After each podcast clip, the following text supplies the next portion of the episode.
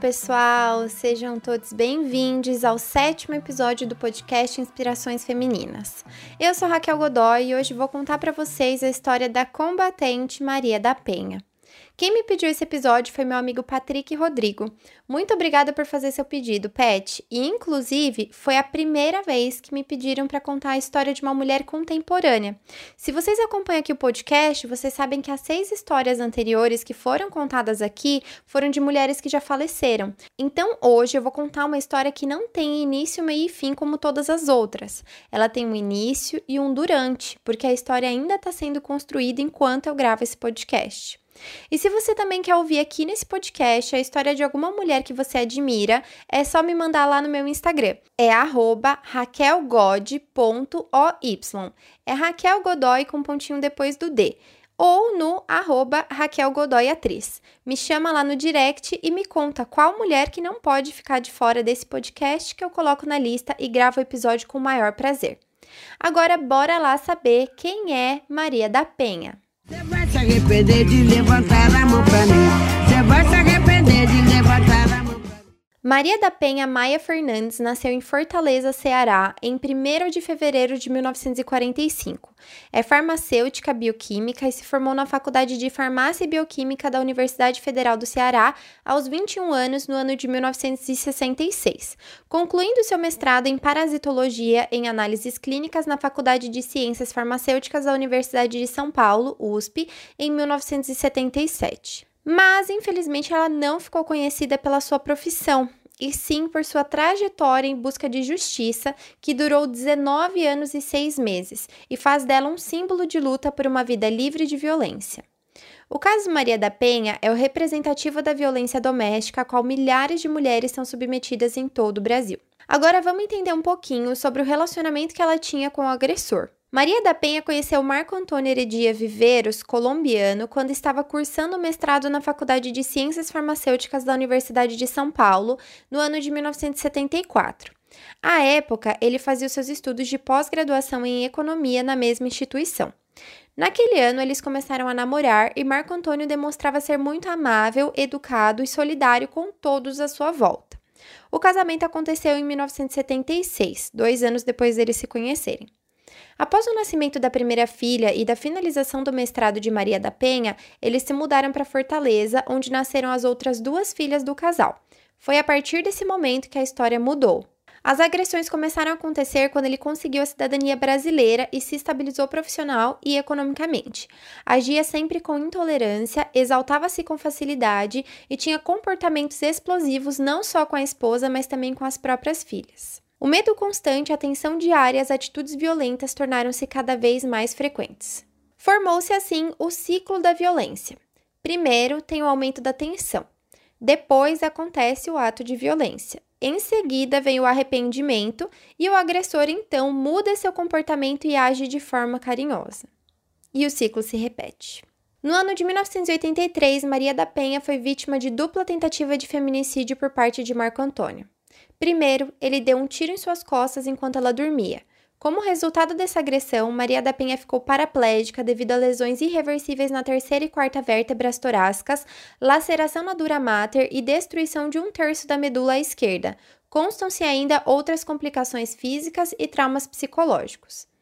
No entanto, Marco Antônio declarou à polícia que tudo não havia passado de uma tentativa de assalto, versão que foi posteriormente desmentida pela perícia. Quatro meses depois, quando Maria da Penha voltou para casa, após duas cirurgias, internações e tratamentos, ele a manteve em cárcere privado durante 15 dias e tentou eletrocutá-la durante o banho. Juntando as peças de um quebra-cabeça perverso montado pelo agressor, Maria da Penha compreendeu os diversos movimentos feitos pelo ex-marido.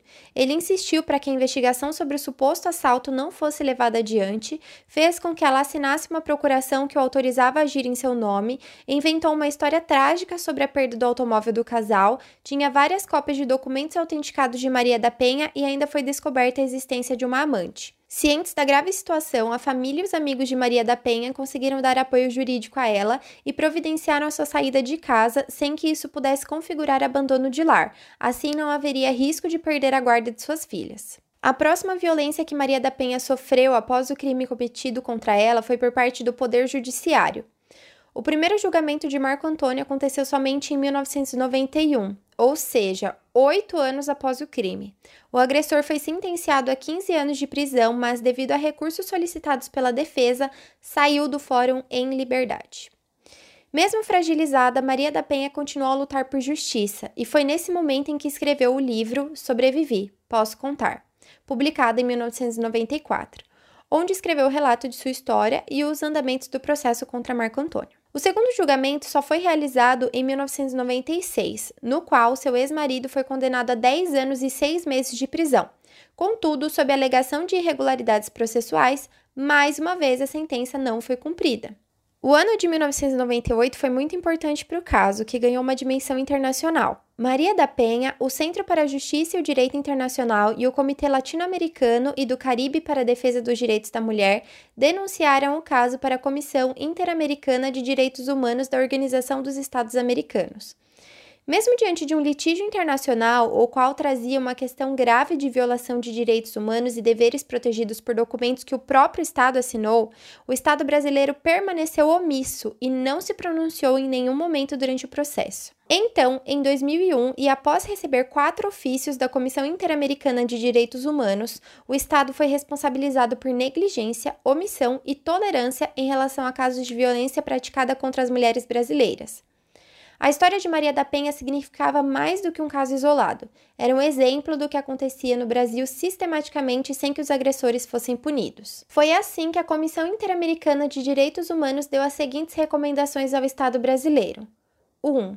Completar rápida e efetivamente o processo penal do responsável da agressão e tentativa de homicídio. 2 proceder a uma investigação séria, imparcial e exaustiva a fim de determinar a responsabilidade pelas irregularidades e atrasos injustificados que impediram o processamento rápido e efetivo do responsável, bem como tomar as medidas administrativas, legislativas e judiciárias correspondentes. 3 adotar, sem prejuízo das ações que possam ser instauradas contra o responsável civil da agressão, as medidas necessárias para que o Estado assegure à vítima adequada reparação simbólica e material pelas violações aqui estabelecidas, particularmente por sua falha em oferecer um recurso rápido e efetivo, por manter o caso na impunidade por mais de 15 anos e por impedir com esse atraso a possibilidade oportuna de ação de reparação e indenização civil. E 4. Prosseguir e intensificar o processo de reforma que evite a tolerância estatal e o tratamento discriminatório com respeito à violência doméstica contra as mulheres no Brasil. A comissão recomendou particularmente o seguinte: 1. Um, medidas de capacitação e sensibilização dos funcionários judiciais e policiais especializados para que compreendam a importância de não tolerar a violência doméstica. 2 simplificar os procedimentos judiciais penais a fim de que possa ser reduzido o tempo processual sem afetar os direitos e garantias de devido processo. 3. O estabelecimento de formas alternativas às judiciais, rápidas e efetivas de solução de conflitos intrafamiliares, bem como de sensibilização com respeito à sua gravidade e às consequências penais que gera. 4 multiplicar o número de delegacias policiais especiais para a defesa dos direitos da mulher e dotá-las dos recursos especiais necessários à efetiva tramitação e investigação de todas as denúncias de violência doméstica, bem como prestar apoio ao Ministério Público na preparação de seus informes judiciais. E 5. Incluir em seus planos pedagógicos unidades curriculares destinadas à compreensão da importância do respeito à mulher e a seus direitos reconhecidos na Convenção de Belém do Pará, bem como ao manejo dos conflitos intrafamiliares. Conforme se verificou, era preciso tratar o caso de Maria da Penha como uma violência contra a mulher em razão do seu gênero, ou seja, o fato de ser mulher reforça não só o padrão recorrente desse tipo de violência, mas também acentua a impunidade dos agressores. Diante da falta de medidas legais e ações efetivas, como acesso à justiça, proteção e garantias de direitos humanos dessas vítimas, em 2002 foi formado um consórcio de ONGs feministas para a elaboração de uma lei de combate à violência doméstica e familiar contra a mulher. Após muitos debates com o legislativo, o executivo e a sociedade, o projeto de lei número 4559 de 2004 da Câmara dos Deputados chegou ao Senado Federal e foi aprovado por unanimidade em ambas as casas. Assim, em 7 de agosto de 2006, o então presidente Luiz Inácio Lula da Silva sancionou a Lei número 11.340, mais conhecida como Lei Maria da Penha. Considerando que uma das recomendações da Comissão Interamericana de Direitos Humanos foi reparar Maria da Penha tanto material quanto simbolicamente, o estado do Ceará pagou a ela uma indenização e o governo federal batizou a lei com seu nome como reconhecimento de sua luta contra as violações dos direitos humanos das mulheres. A contribuição de Maria da Penha com essa importante conquista para as mulheres brasileiras tem lhe proporcionado, no Brasil e no exterior, muitas homenagens dentre elas a indicação ao Prêmio Nobel da Paz no ano de 2017. Além do seu reconhecimento nacional e internacional, Maria da Penha conta sua história de vida e alerta sobre a violência doméstica e familiar contra a mulher por meio de palestras, seminários e entrevistas para os principais meios de comunicação. Ela atua ativamente para divulgar a Lei Maria da Penha e contribuir para a conscientização dos operadores do direito, da classe política e da sociedade de uma maneira geral sobre a importância de sua correta aplicabilidade, ao mesmo tempo em que esclarece também a questão da acessibilidade para pessoas com deficiência. Desde sua criação, muitos projetos de lei tentaram enfraquecer a Lei Maria da Penha, mas devido à ação conjunta de Maria da Penha com movimentos feministas e instituições governamentais, a lei nunca sofreu retrocessos. Em 2009, Maria da Penha fundou o Instituto Maria da Penha, IMP, uma organização não governamental e sem fins lucrativos. Maria da Penha segue seu trabalho de dialogar com diversos setores da sociedade e promover ações de enfrentamento à violência contra a mulher. Também exerce pressão junto às autoridades para que haja o total cumprimento da Lei Maria da Penha. Abre aspas. Desconstruir a cultura machista, promover ações educativas de conscientização e fortalecer a rede de apoio às vítimas é o único caminho possível para que as mulheres realizem todas as suas potencialidades e garantam a participação na vida social, a inserção no mercado de trabalho, o respeito, a dignidade e a justiça. Por ela e por todas, por uma vida livre de violência. Agora, uma informação importante para as mulheres que sofrem de violência doméstica.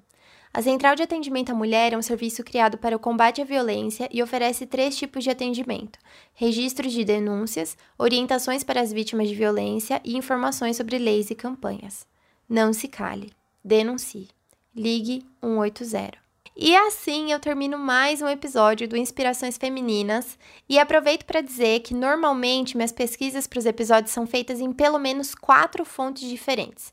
Porém, todas as informações contidas nesse episódio em específico foram com base no site institutomariadapenha.org.br, porque lá eu encontrei todas as informações necessárias e não precisei recorrer a outras fontes. Se você quer me ouvir contando a história de alguma mulher em específico, manda sua sugestão lá no meu Instagram, arroba raquelgod.oy, Raquel Godoy com pontinho depois do D, ou no Raquel Godoy Atriz, que vai ser um prazer contar aqui para vocês. Se você gostou, então não esquece de seguir o podcast e ficar atenta. Os episódios saem todas as sextas-feiras no Spotify e também no meu canal Raquel Godoy no YouTube. O próximo episódio será sobre a escritora e feminista Shimamanda Ngozi Adichie. Até sexta que vem. Beijo!